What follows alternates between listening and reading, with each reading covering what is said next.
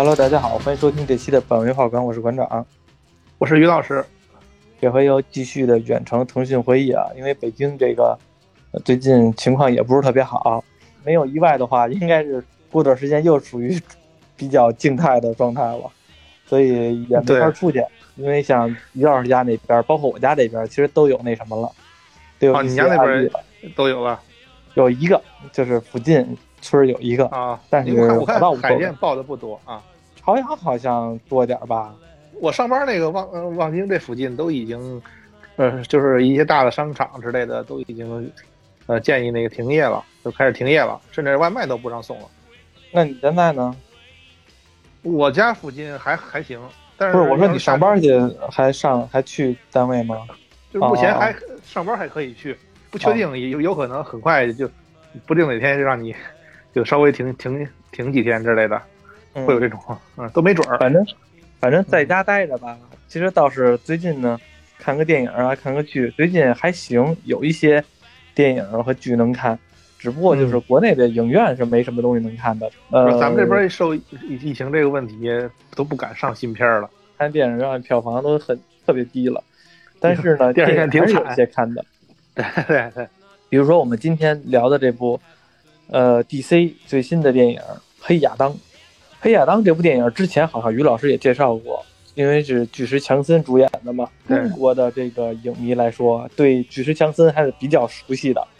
是的，是的，其实他他相对来说，就是呃，对国内的影迷就挺比较友好，而且几乎是以前巨石强森的电影，几乎他都每次他都会来咱们这边宣传，比较重视这边是吧？对对，他都他每每次会来这边宣传。在 B 站有个号，我知道，我记得老发一些他自己一个视频之类的。对于他来说的话，应该还是比较那个看重这边的，但是也没上映。不过，对这部电影我倒觉得还行。电影中很多东西吧，我不太知道，尤其是对于超级英雄这些事情，他讲的并不深。我觉得好多的背景呢，他都没有交代的特别清楚。那种粉丝向会知道的比较多，但是对于一些不了解漫画的。可能其实看的还是有一些一头雾水，但是其实路人来说也是也不影响观感，对，不去那个特别较劲去，非要知道他是干嘛的，他怎么回事的话，其实不影响观感。嗯，只不过你看的时候会有好多的留白的内容，就比如说他究竟是谁，他怎么来的，都很神秘，对，都很神秘，感觉谁都那个有点有点戏份，但是呢，对于他的交代又不是很清楚。我相信肯定是。熟悉漫画的人都知道怎么回事，但是对于不熟悉漫画的，就是看起来会总有点欠缺一点东西，就好像吃饭吃到最后没有喝那碗汤一样。嗯，对对，没有溜缝儿。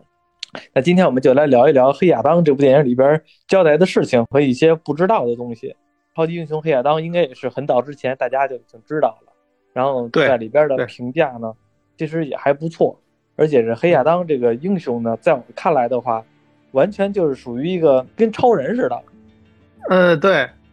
从故事当中的话，黑亚当是一个那个国家叫什么来着？坎达尔是吗？坎达克，坎达克，坎达克是坎达克的这么一个奴隶。但是呢，因为那个国家当时可能还是公元前四千多年前、五千多年前，还是属于那个奴隶制社会呢。那个应该是古埃及时期了啊啊，对，应该是古埃及几千年前了啊。还是那种就是给国王建造。陵墓啊，建到金字塔那种状态呢，等于是那个时候他就是一奴隶，然后他其实就有一点自由的这个意志了，说为什么我们生下来就是奴隶，他就是高高在上的皇帝，而且我们发现了什么东西还得交给他，对，他有点反抗意识了，成为那个国家奴隶的这个崛起者，农民起义了，说白了就是农民起义了，他就人受不广，是吧？被压迫太惨了，就不不受不了了，对，起来不愿做奴隶的人们了，那 就是。他一下把那个国家给推翻了，把那个国家的国王给杀掉了。而那个国家的国王呢，在之前的时候是断到了一个头盔，那个头盔挺屌的，叫沙巴克头盔是吧？对对对，沙巴克王冠，沙巴克王冠。我看到的时候，因为我玩过传奇嘛，因为我就觉得哇，原来这是攻杀的时候出现的王冠啊！我没玩过传奇，我没玩过传奇的。你不知道沙巴克这个梗吗？传奇里边。没有不知道，他这个沙巴克，呃，这沙巴克就是跟那个可能不太一样。应该这个沙巴克，应该是一个背景，这个我觉得。这个沙巴克其实它是，呃，就简单说一下，这沙巴克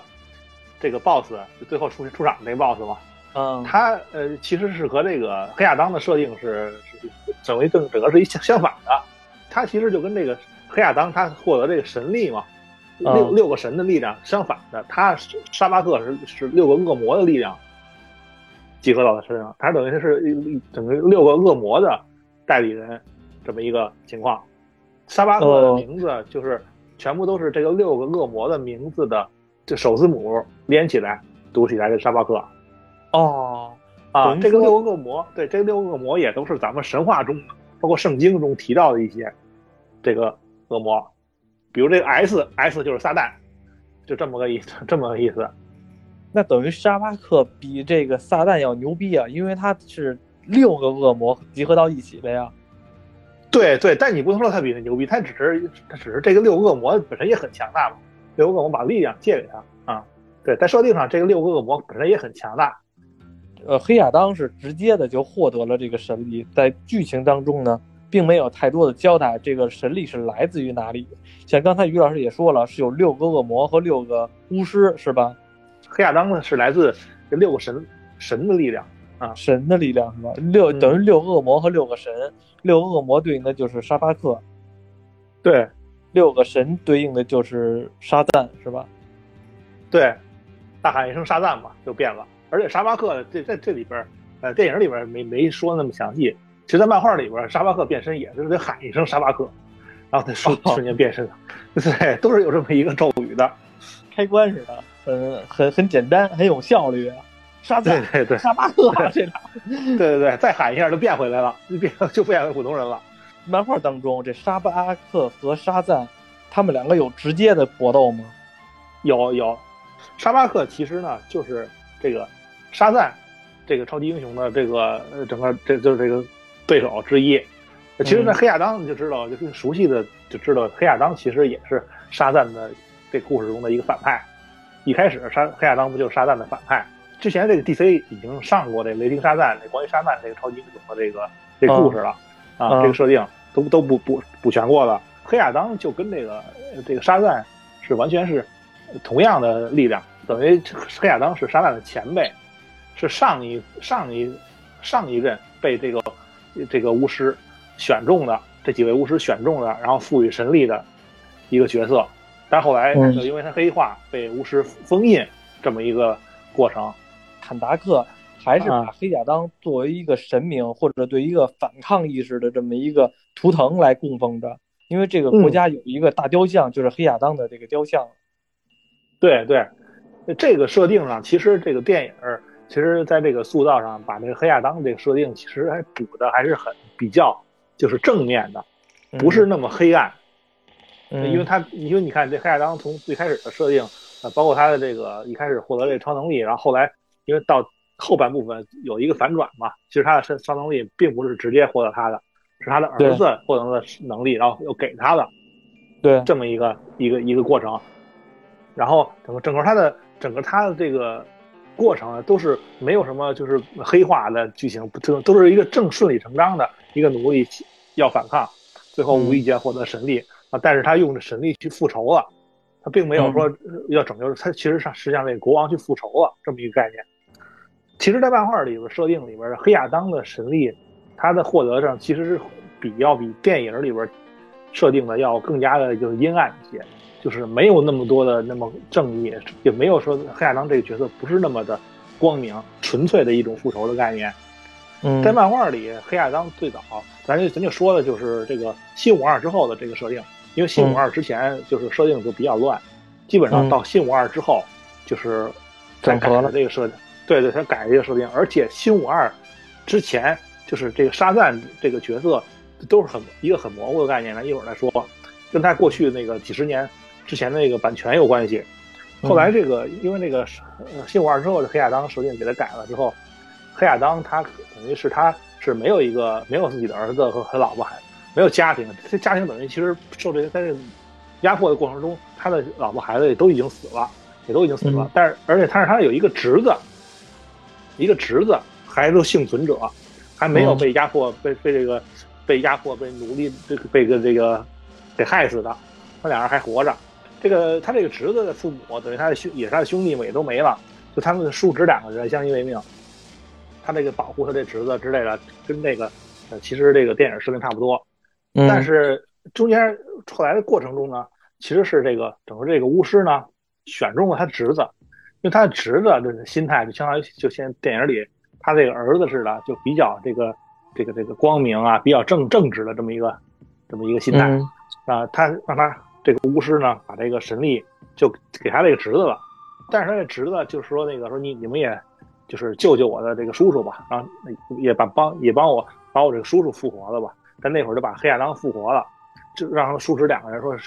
有这个神力，说你们叔侄两个人可以合体，就一起喊沙赞，就变成这个这个大这是沙获得这个神力。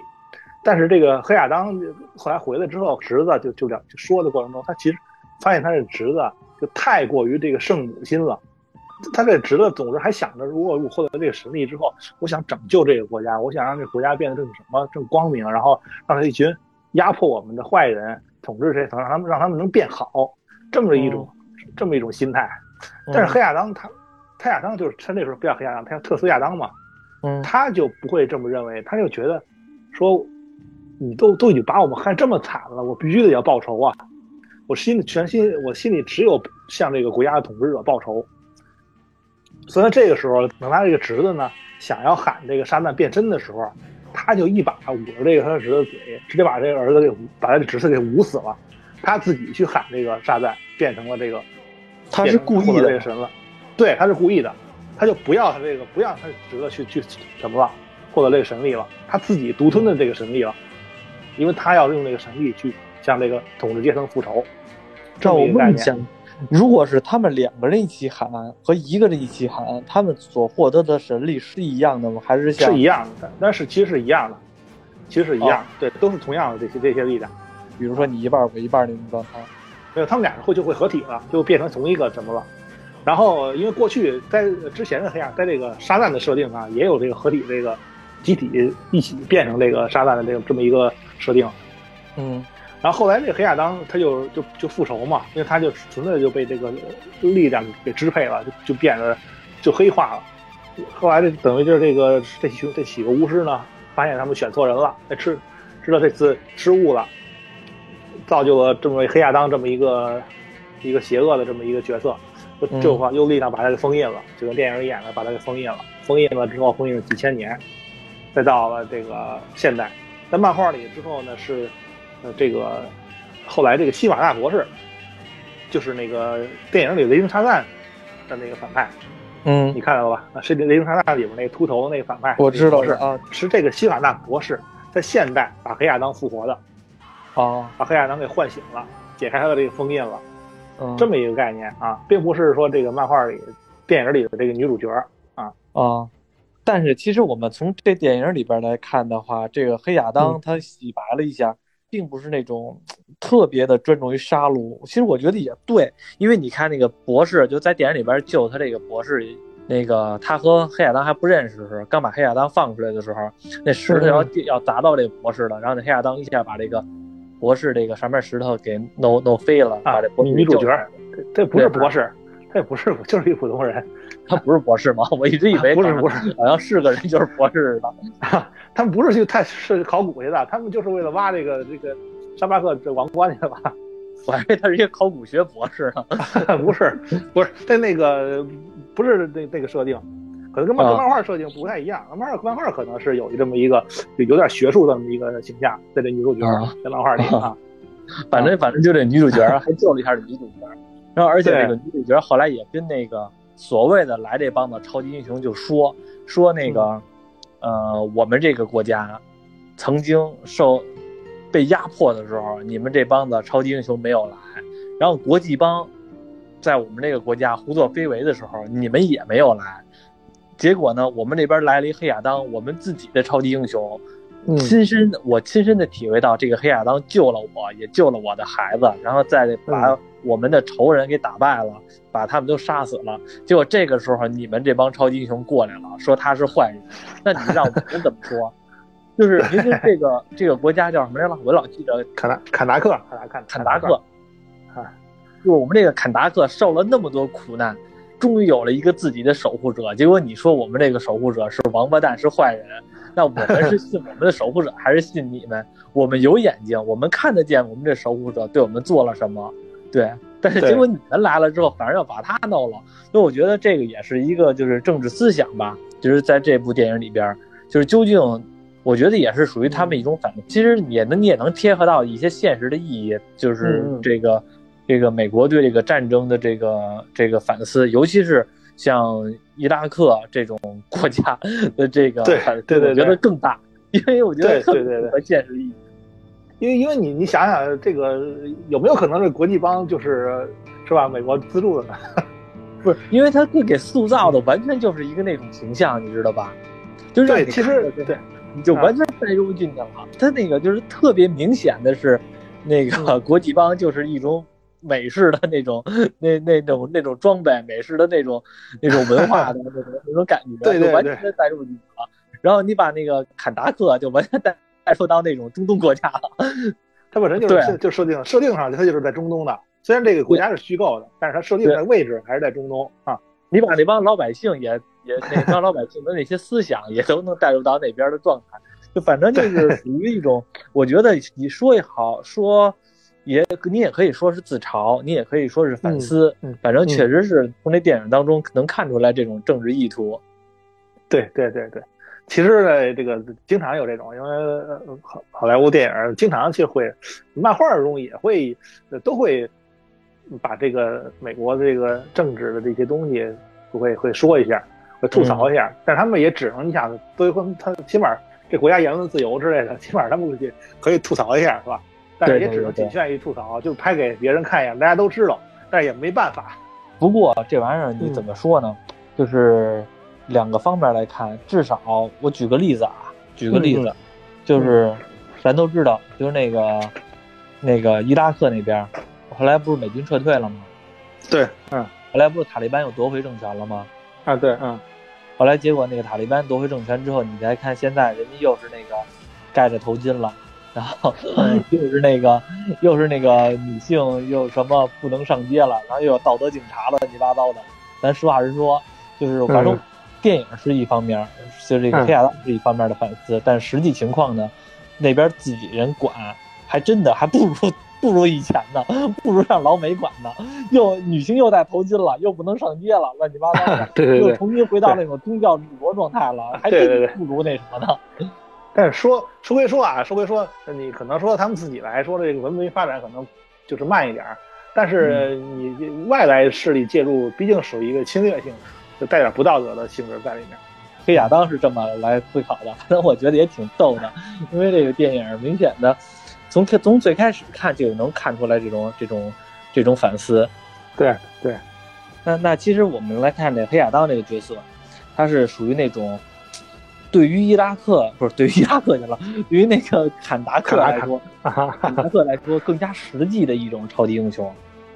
对，因为也是这些这些老百姓更加期待的一个。英雄存在，而且到最后的时候，我们能看到黑亚当这个角色，我是彻底洗白了。因为按说起来，他这种带有阴暗意意思的、带有复仇性质的这种超级英雄，夺得夺得了这个国家的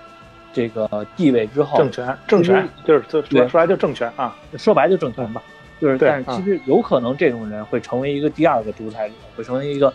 第二个就是屠龙少年终变恶龙嘛。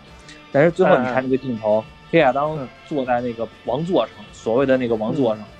思考了那种三秒到五秒吧，瞬间飞起来之后，把这王座给打碎了。其实我觉得这个也是证明这个黑亚当彻底把这个国家给改变的这种政治体制，而且也是这个黑亚当彻底洗白的一条路了。就是他前就就他有可能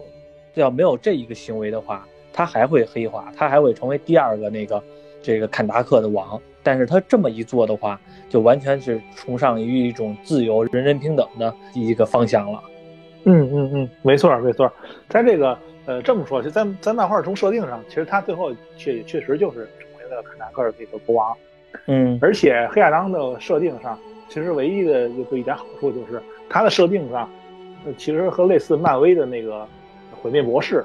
就是很像，很像。嗯他们都是一个虚构的一个国家的一个小国的一个一个统治者国王，嗯，但是他们虽然在外面，别管他们是跟正义联盟对抗啊，还是跟复仇者联盟对抗这种，是是做什么坏事啊，对对世界造成什么破坏之后，都都都另说啊。但是他们回到自己的国家，他们的国永远他会永远就无私的去保护自己的国家的臣子民，对于自己国家的子民，他永远都会尽全力去保护他们。毁灭这么博士一个设定啊也是吗？对对，毁灭博士也是一个国家的国王。那这个毁灭博士这个国家的臣民对毁灭博士的看法是那种，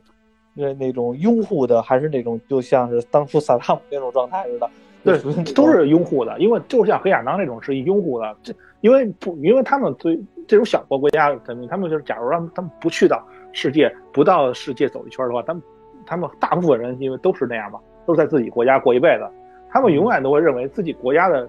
我们自己国过得好，是因为国国王确实是在保护我们，给我们带来了繁荣等等的。他们就像黑亚当也是，他们的子民都是一直都是拥护的，不管他们的国王去在外面是做什么了，他们也不知道。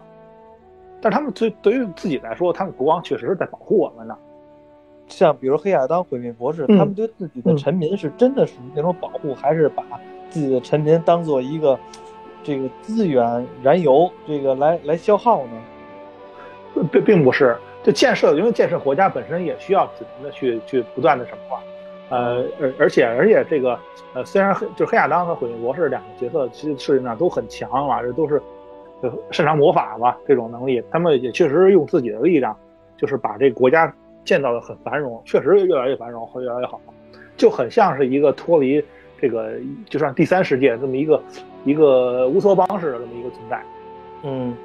呃，不跟跟好像好好像与世隔绝的这么一个小的一个国家，这么啊，嗯确实是对自己的国家子民就很尽全力的去保护，不管他们对外是怎么着，对外看看他们来说，对他们来说做什么呃坏事儿、什么混蛋事儿，对对外边来说怎么怎么自私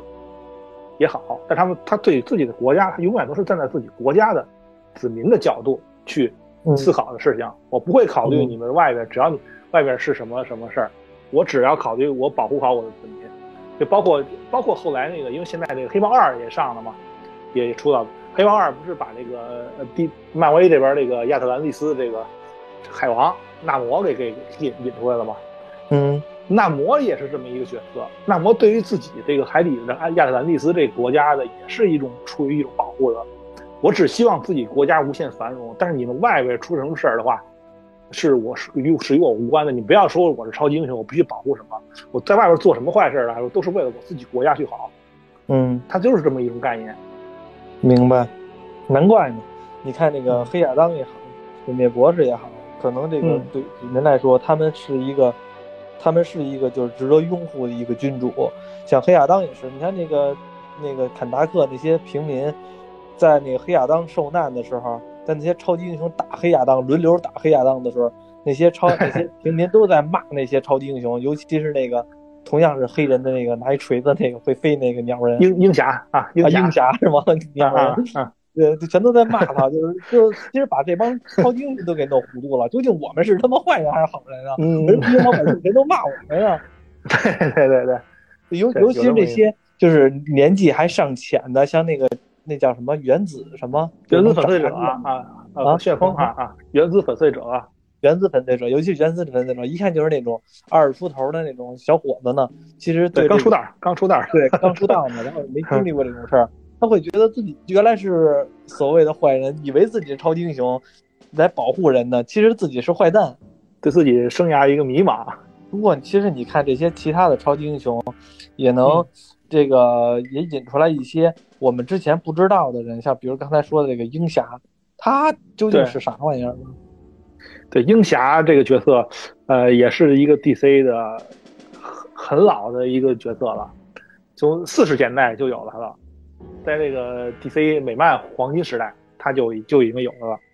一个非常经典的一角色，就正正正好这部电这个呃黑亚当也引出了这个正义协会嘛，正义协会正义协会这个组织诞生其实比正义联盟更早，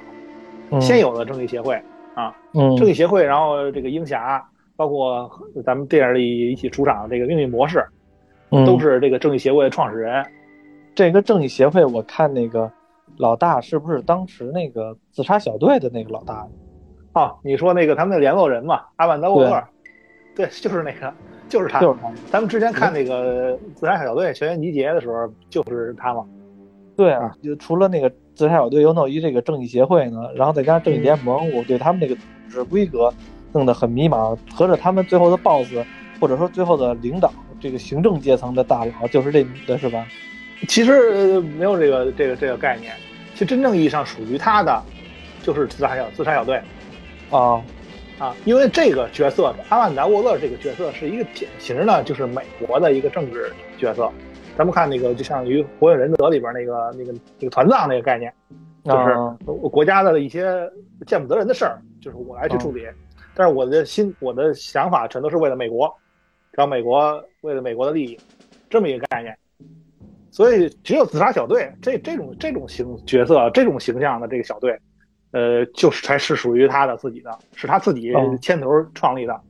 正义协会、正义联盟，它其实都都是属于一个联络人。就是跟政府之间的一个联络人，跟这个美国政府之间的一个联络人，也不能说完全就是受他支配。受他支配的话，那就完了，那这个正义协会那就不那么正义了。明白了，明白了，就等于说，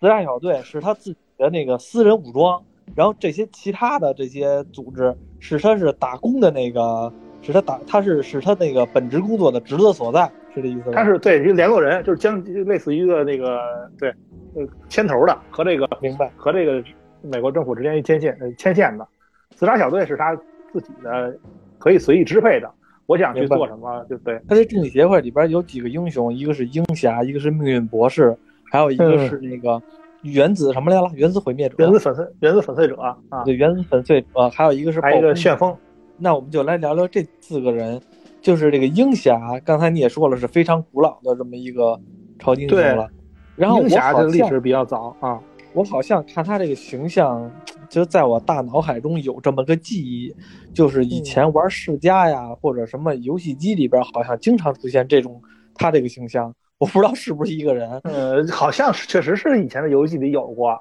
就是类似于那种什么战斧还是什么神斧，反正就那种横版闯关游戏里边，好像有这么个人。他确实是一个是比较老的，好像游戏里都会有他，然后而且，嗯，出场的也挺高的。而且你看那个 DC 这个片头，嗯，啊，你我不知道你记得 DC 这个电影的片头嘛？就都是没太细看，就是那个正义联盟嘛，几个角色，嗯，来来去闪一下，嗯，最后的时候一大大的合影，一片人，有超级英雄，有反派，所有 DC 的角色有一片。嗯，那里边其实就一直以来就就有鹰侠这个鹰鹰侠这个大翅膀就很明显，然后鹰鹰侠这个角色其实他是一个等于说是一个他是一个这个古埃及的一个法老王转世，是而且他的这些这些超能力呢，就是身上带这些装备啊，这些超能力包括这些翅膀，都是依赖于一种那个特殊的，就是 DC 宇宙原创的那种特殊的一种金属，叫 N N 金属，这种金属是赋予他他这个人的。一个就是飞行啊，这这种超能力，还有他这个，就他这个武器啊、装备啊这种能力比较坚硬，这种类似于就是就漫威里边特殊的一些金属啊，什么那个艾德曼合金啊，然后这个这个震金之类的这种特殊的，嗯，因为他这电影里也说嘛，说这个呃说介绍一下什么什么第第九金属创制造的，他的这浑身身上这些装备就是暗金属，就是在这个 DC 里边就属于第九金属。就人类发现了第九种第九种金属啊，那他的能力是什么呀？就是穿着这套装备很牛逼，对对，飞能飞，能能能能打，能打。然后别的也没有什么奇奇怪怪的能力了，是吧？对对，就就没有什么奇。这早期的一超级英雄设定都是比较简单，就是 只是只是比一般人的就是力量更强，就是所谓的超能力就是力量更强，跑得更快。这些，我看他那个武器还能变形呢。对，对对对，他他那武器，呃，这也也都是靠这个技术打造的，自自自己自己改造的啊。那他自己自身有超能力吗？还是说他只能穿这套装备牛逼？自身的超能力其实也是因为他，呃，之前前世等于他还是法老王的时候，其实就是这种这种暗金属，其实是来自于外星嘛，然后也是落到地球，正好，呃，对他有一个影响。然后他他自身也获从这种金属里边获得了一定的力量，是对他身体有一定影响。就比如就是战斗力更强一些，然后能能飞呀这些啊。我觉得他算是这个正义协会里边的一个一个 leader 和一个挺核心的角色，决策权其实全在他的手里边。对对对，像是那个小队当中的这个队长的一个形象。对对。他跟命运博士也聊的时候也说嘛，他他俩他俩都是多年的战友了，现在就剩下他跟命运博士了。嗯，其实他还是非常相信他们自己的这个道德水准的，并不是怕死的人。从命运博士那知道他这场战争中可能会牺牲的时候，他是无所谓。其实道德水准是比较高的，只不过他和黑亚当有一个明显的冲突，就是他更崇尚于。现代文明或也好，或者说用他们自己的文明也好，来强加给黑亚当、黑亚当的状态。坎达克国家的一个体制是想把自己的思想、自己的这种政治理念强行的融入进去的。但是黑亚当是完全的始于守护自己的这个国家的文化呀也好，政治体制也好，然后是用自己的内政的方式来解决问题。所以这是这才是两个人的这个一个主要冲突，究竟谁好谁坏？其实两个人都是好的这么一个状态，只不过行为的方式是不同的。对对对，但你可以说，其实鹰侠这个角色，由于他诞生的年代比较早吧，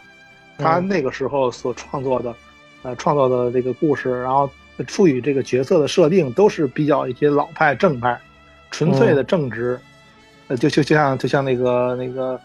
美国队长那个时期的啊，二战时期，对对对，他们对我分得清谁是好人，谁是坏人，没有那个灰色地带。是吧？对对对对对，嗯，因为你看那个，当他们严刑逼供的时候，你像那个黑亚当就是属于那种可以牺牲掉这个敌人的生命，就非常轻轻而易举的就给弄死了那个状态，为了获取情报。但是这个鹰侠没那么高尚，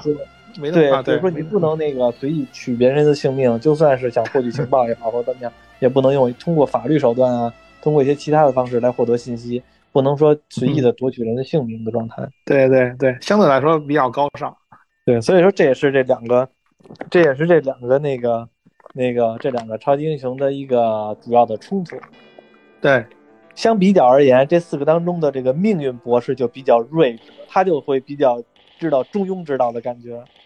是的，是的，可能这个年龄岁数大，你就感觉这老头子，哎，这老头子是不是那个布鲁斯？对呀，就是布鲁斯南呀。我怎都那老了，我都没认出来。他眼睛就就已经四五十了吧？应该那会儿就不年轻了，那会儿就就就中年了。关键是我看的时候吧，我就在琢磨，这个是不是布鲁斯南啊？是啊，应该是啊。可是为什么看着长得那么老啊？和以前看零零七的时候感觉啊，零零七那阵儿他虽然岁数大，但是感觉那种是中年的那种绅士的、有味道的那种那种。大树似的，这个感觉有点，不过这个倒是也挺有味道的，就也是挺绅士的状态，但是感觉比以前老好多。对，但是他那个，我觉得他这化妆其实应该是还是故意的，就是把头发什么的胡子什么，刻刻意的画的更白了一些，显得更那个老套一样。其实也是也是，你想他看他在在那个剧情里他交代的，他其实在正义协会也待了很多年了。嗯嗯嗯，也是创始人的角色。他其实，在漫画里也是创始人的角色，肯特·奈尔森嘛。他他这个命运博士其实的角这个形象就和他那个呃隔壁这个漫威的这个奇异博士很像，都是这种纯的魔法系的，纯魔法系的，魔法的这个招式花样很多。对我看着特效的感觉和奇异博士很像。对，而且他这个其实他还可以可以有预知未来呀，什么能飞呀。说穿越时各种平行时空是这这种这种奇奇奇怪怪能力很多，啊，他的能力其实主要来自一个呃一个神明，他小的时候遇到这么一个神明救了他一命，然后把神力赋予他了。他主要的就是靠这个头盔嘛，他一戴上头盔了之后，他等于这个神明的全部力量就附在在自己身上了，能放了自己全部能力了。嗯，一个是他的头盔，还有他那个身上戴的这个披风啊，啊，应该还有一个项链。这个三件是他的，就是是他三宝，你可以可可以这么说。他主要的力量，主要力量，冬虫夏草乌拉草，不是那样的，不是这三那个什么哎，就可以，你可以是可以比喻成这个吕布的这个什么，方天画戟、赤兔马，方天画戟、赤兔马、貂蝉，不是还有一个什么紫金冠嘛？啊，类似这种，他的法力就靠这这三件法宝。嗯，这个博士在里边倒是属于那种属于两边的润滑剂，就是在介于黑亚当和介于这个鹰侠中间的这么一个角色，两边呢都不得罪，非常的中庸之道，都是就相当于我认可你，然后呢你也要认可我，互相的呢就有点那种互相不反对，互相不那么支持，属于一种模糊的地带。非常有那种国家之间政治政治博弈的那种状态。对，作为法师嘛，法师他其实相当于就是这种知道的很多，知道太多了。所以你想过去未来什么的，他他他他的大大脑里知道知道的事儿太多了，所以他也就看大什么事儿看都比较都比较那什么，比较不那么激烈。对，不就毕竟他是能预知未来的，所以其实他后来说这里边鹰侠会死。然后他后来改变了这个历史进程，就是他自己去牺牲了。这些超级英雄里边啊，就是从个人情况来说的话，我最能接受的，就假如说世界上真有超级英雄，假如说世界上真有超级英雄，或者说，或者也不能这么说，其实就是让自己选择一种政治体制来说，鹰侠，还有那个还有那个黑亚当，还有这个这个呃命命运博士，就让你选择的话，作为老百姓来说，我更愿意选择。这个命运博士这种角色，作为一个，呃，超级英雄也好，或者政治体制也好，这么一个守护者，嗯嗯嗯，就是更不那么极端，不那么对，那个非好即坏，非黑即白，非左即右，不那么极端，正是属于一种平和的状态，大家都能商量着来。我更喜欢这样的这样的一个状态。对对对，确实啊，他能平衡各方。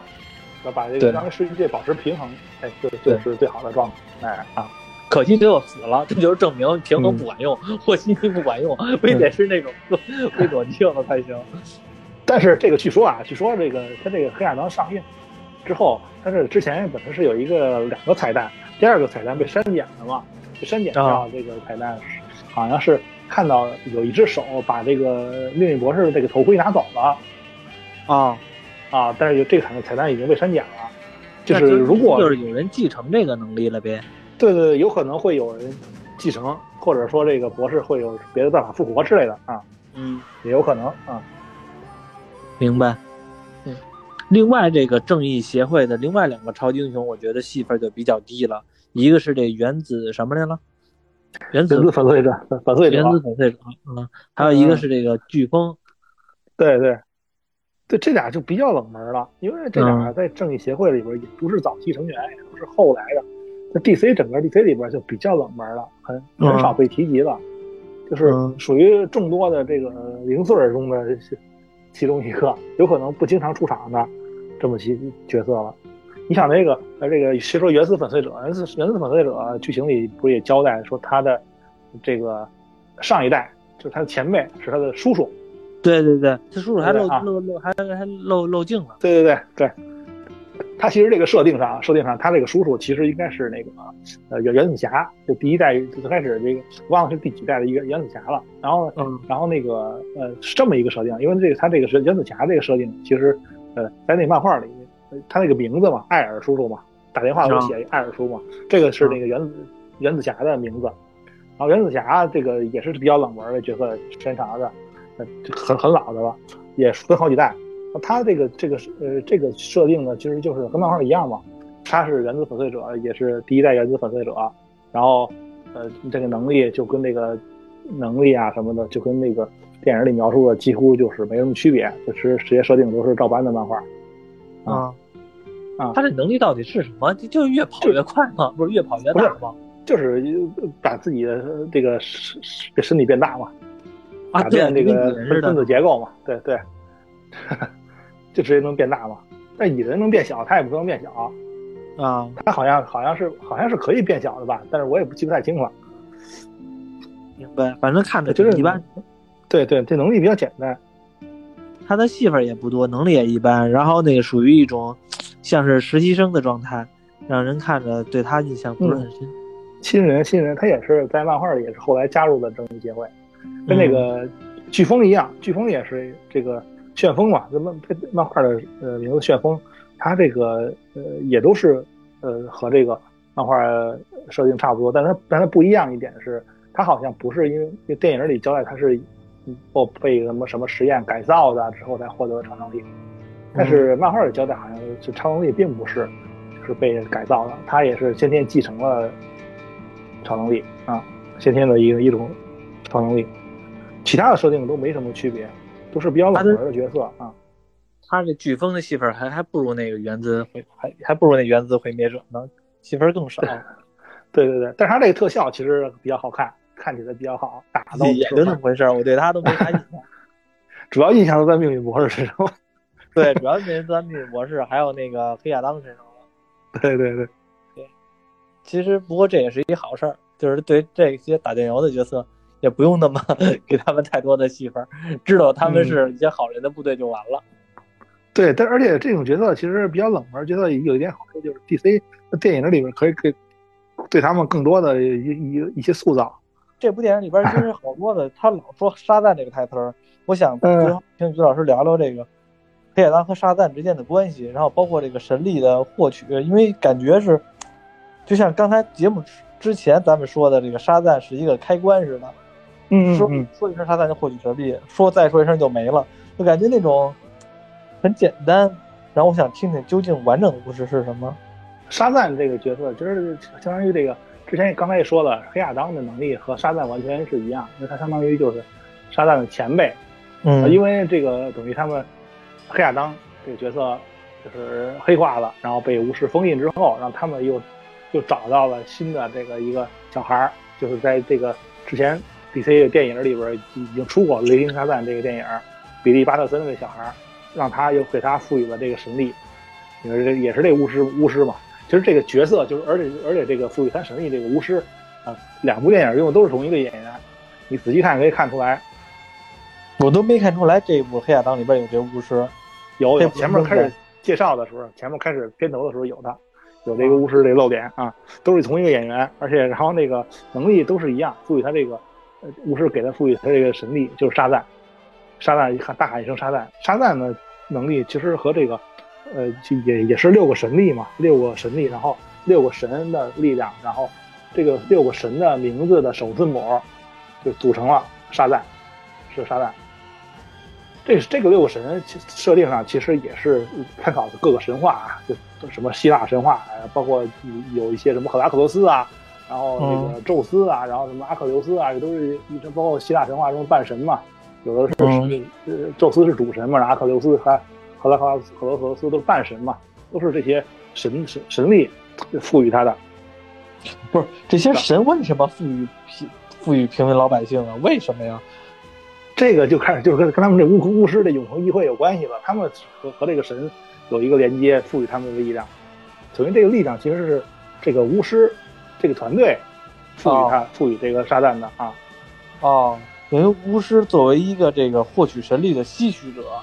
他先获得这个神力。对对对，一开始也是因为有这个巫师有这个力量，才把呃，还自己觉得就可能要退休了这么一个概念，然后寻找下一个继承人，寻找这个神力的继承人啊。这群巫师才找这个神力继承人这么一个概念。这巫师也是一个好人是吧？对对。也是守护者这么一个存严格意义上来说，最开始是这个巫师最牛逼，因为他获取这个六个神的能力也吸取到了。然后呢，他可能是该退休了，该那个过日子去了，然后想把这个神力交给另外一个人，交给继承人，所以选择了黑亚当和沙赞，是吧？对对，而且这个沙赞这个英雄特别有意思的一点，就是沙赞这个超级英雄，他一开始的名字叫叫做惊奇队长，你知道吗？沙赞叫惊奇队长。对对，都是隔壁漫威那边的 角角色哈。这个角色特别有意思。一开始创作的时候，就是在也是这个黄金时美漫黄金时代嘛，四十年代那时候，嗯，是一个小公司。那个小公司现在早已经已经没了啊，被 DC 收购了。这个小公司名叫福希特漫画。然后，嗯，他的他开始创作这个这个沙赞这个角色之后，他开始起名叫惊奇队长。但是，然后那会儿呢，就是 DC 就开始跟打官司。D.C. 就觉得他这个角色是抄袭的我们超人了，是挺像的，是吧？你披风啊，然后紧身衣裳，你抄袭超人了。但实际上两个角色跟超人是不一样的。不一样点就在于这个沙赞的力量，包括黑亚当啊，他这沙赞这个神力其实是魔法力量，对，他是一个近战型的法师，而且他是原生于这个世界的力量，超人是从外星来的。对对对，而且实际上还有一点就是，实际上他战斗力，他沙赞这个角色是不怕超人的，因为超人作为一个物理型的角色，他的魔法防御力并不高，沙赞的魔法能力是是可以伤到超超人的。这个 DC 呢，就跟那个打打官司打了好多年，打十多年，后来呢就是没办法了，因为这官司拖太久了，这那会儿那会儿的漫画逐渐就没落了，就拿钱和解了。和解了之后，这小公司就不撑不住，后来就让 DC 收购了。DC 收购把这个惊奇队长，那时候叫惊奇队长嘛，这个角色给收购了。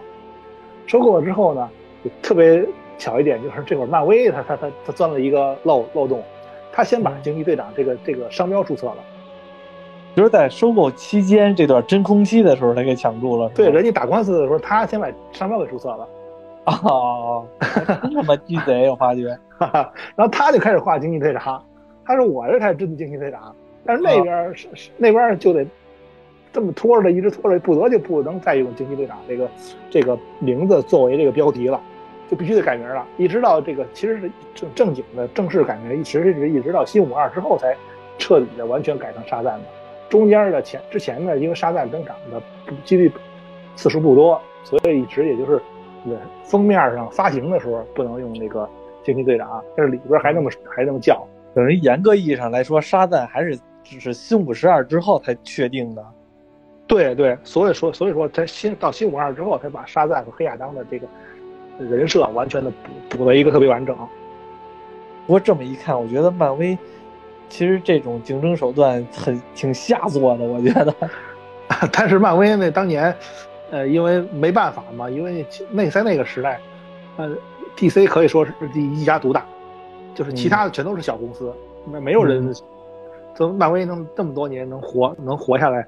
到到现在这个地步的话，他肯定是必须要一些是各种手段都要用上。嗯，还真是。其实我们看这部电影到最后的时候，已经彩蛋也已经出来了。犹太人的彩蛋也有意思的，就是黑亚当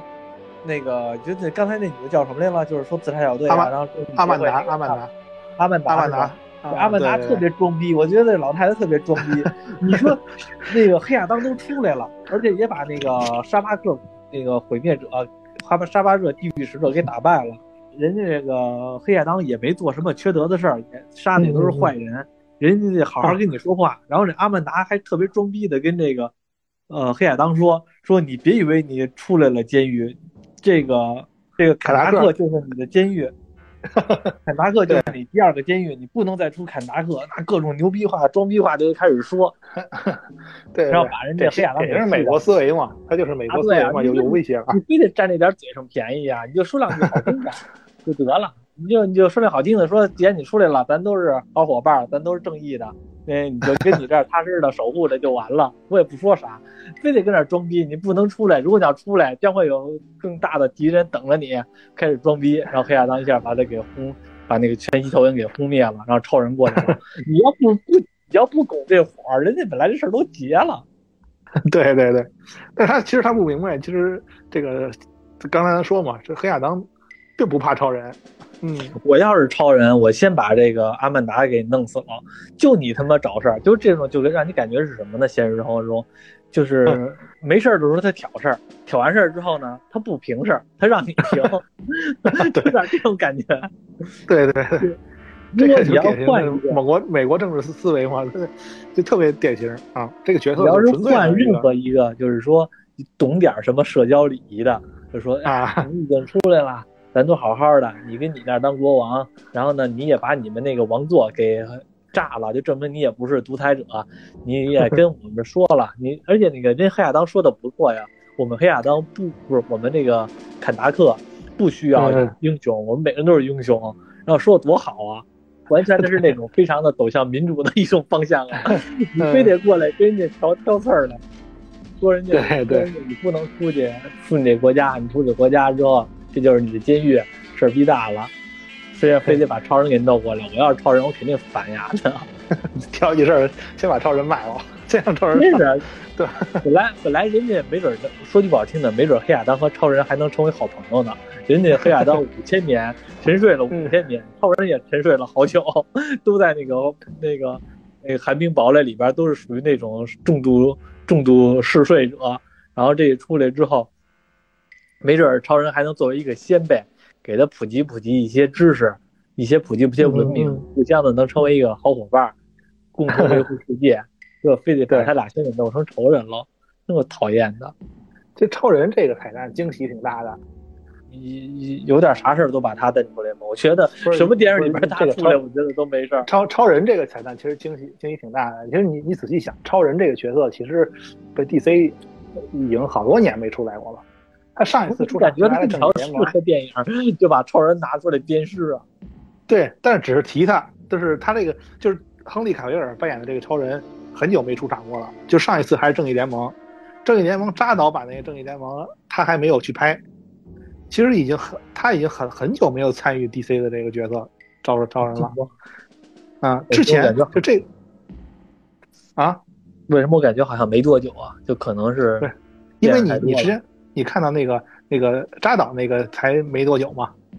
哦，对，那是台湾剪辑版，那是后来又补的。对，但那时候那个其实超人没有没有去补拍，因为亨利卡维尔他没有再穿超人的衣服，他已经很久没有作为超人出场了。所以这个其实是粉丝的一个，相当于是一个欢呼，因为这么多年，DC 其实就这么多年，他们公司内部的就是内部华纳嘛，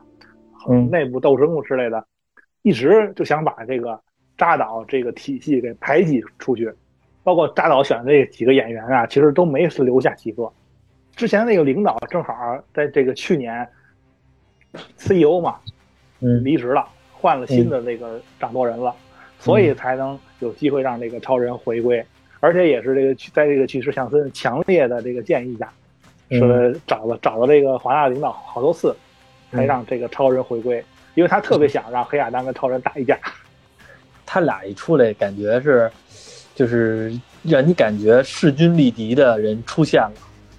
就是因为 对，因为说句实话，就是你看的时候，我不了解黑亚当，但是其实巨石强森这个角色。和黑亚当的形象一符合的话，感觉挺挺符合的。听这名字，再和他那形象，本来就有点半黑不黑的那种，那种那种棕色皮肤，然后还是对对对那种形象，就是其实挺符合这个人物的。而且超人这个角也特别符合超人的形象，就让你觉得好像是真的是两个这个超级英雄，对，能能势均力敌的打一架了，是有点这种感觉。对。那那这么来看的话，第二部的话，有可能超人和黑亚当又出现了一点误会，互相打的跟超扁似的。已经超人大战蝙蝠侠，对，超人大战黑亚当，对对对，知道。但是说这个超人，超人的这个电第二部《钢铁之躯》嘛，《钢铁超人》《钢铁之躯》第二说已经预计要拍了。之前不是打算把这个亨利卡维尔给挤走，让然后拍一个黑人版的超人嘛？黑人版超人其实漫画里本来就有，但是只是可能大部分人对，但只是。不是这个平行宇宙嘛，也有这个角色，只是可能咱们大大部分的其实还是希望这个亨利·卡维尔回回归嘛。刚才说这信息量很大这个彩蛋，除了这些还有什么吗？还有什么信息量吗？因为就是在漫画当中他俩打过吗？漫画当中他俩肯定打过呀，因为其实黑亚当一直都是一个反派形象出场的嘛。嗯，啊，因为其实跟正义联盟交手也很多次。他其实一直，他是也是也是最也是后来，呃，新五二之后嘛，就逐渐的做给他形成这么一个什么一正一邪的这么一形形象设定，就不再是纯反派了，因为他有一个这个国这个国家的守护者这么一个身份在，所以就不再是一个纯反派了，有点一些反英雄式的。以前的话就是纯反派，因为以前的话就是在信物二之前那些老的设定中，其实还是把黑亚当后来像你说的是。黑亚当又又变成这个坎斯克的新的独裁者了，因为我觉得就是正常的这个历史进程，或者说好多的就是这个思想方面的也是往这方面走。对，如果说一个这种人物要推翻了上一个王朝的话，他可能就会形成一个下一个独裁者，下一个这个恶龙，对，下一个恶龙。这其实是很符合符合这个逻辑的。不过这一部当中，你看。如果他要是没有遇到这个我们的女主人公和他的儿子，其实他有可能也也会一直黑化下去。但是其实他讲的也就是说，这个女主角和他那个呃儿子这两个人物来对黑亚当进行一个改造，让他们更能接受了。因为你看最后黑亚当救那个女主角的儿子的时候，也是那种实实在在的就觉得我得救这小孩子，而且可能是因为他失去了自己的儿子，他把这个小孩也当成了一个自己的儿子替代品，他觉得能能弥补他一些内心上的一些阴暗面，内心上的一些漏洞，我觉得也是一个黑亚当的一个洗白，或者是一个一个这个一个洗白的一个契机，一个必经之路。对对，如果要没有这两个人物的话，那黑亚当继续黑化，然后把这些所有的他认为的反派，什么是什么国际帮，什么这超级英雄，什么这些个沙巴克国王，全都弄掉之后，那他可能成为第二个这个国家的王了。那其实，对，我觉得这个国家的人民也不会有好日子过。他要做到这个上面不下去的话。谁也不会有好日子过的。嗯，而且他长生不老嘛，人家是杀难神。对呀，你也不死不老，你也不你也不换届，是吧？你老那么 老那么强壮，老坐那谁受得了啊？你自杀你换两下啊，是吧？你也不换届，而且你说普通老百姓，你还有一个岁数的限制、年龄的限制，你也长生不老，你老坐那儿那哪合适？而且人的人的认知会。越来越弱的，你随着你总有你自己不知道的事情，你有你自己不了解的事情，凭你自己的这种独裁，你肯定是，你肯定是不行的。这部电影我觉得拍的不错，反正我觉得是比说句实话，我觉得比最近那个漫威的电影要好看的。对对，其实这起最起码咱就看着打斗很爽嘛，剧情就是剧情也挺有意思。其实剧情我觉得也挺有意思。嗯嗯，但其实剧情就是过渡很很短。就是全是为了打斗服务，一场架接一场架，就就看很过瘾。如果去电影院看的话，应该挺爽。对，如果能在电影院看，对。最近一次漫威电影是不是雷神啊？雷神四？对对，雷神四，雷神四啊，比雷神四拍的好很多。同比较的话，最近我觉得超级英雄的话，还真的漫威真的不如这个 DC，就尤其是黑暗对对，DC 要要要起来了，这嗯有点起来了，因为确实是。看看多了漫威那种太爆米花的了。其实这个黑亚当你看着还是有一些现实意义挺大的，你会有一些思考。嗯，所以说其实这些时候看着你就能体会到漫威和 DC 的本质的差别了。今天就聊到这里吧，欢迎听众们点击喜欢和订阅，随时收听我们节目的最新消息。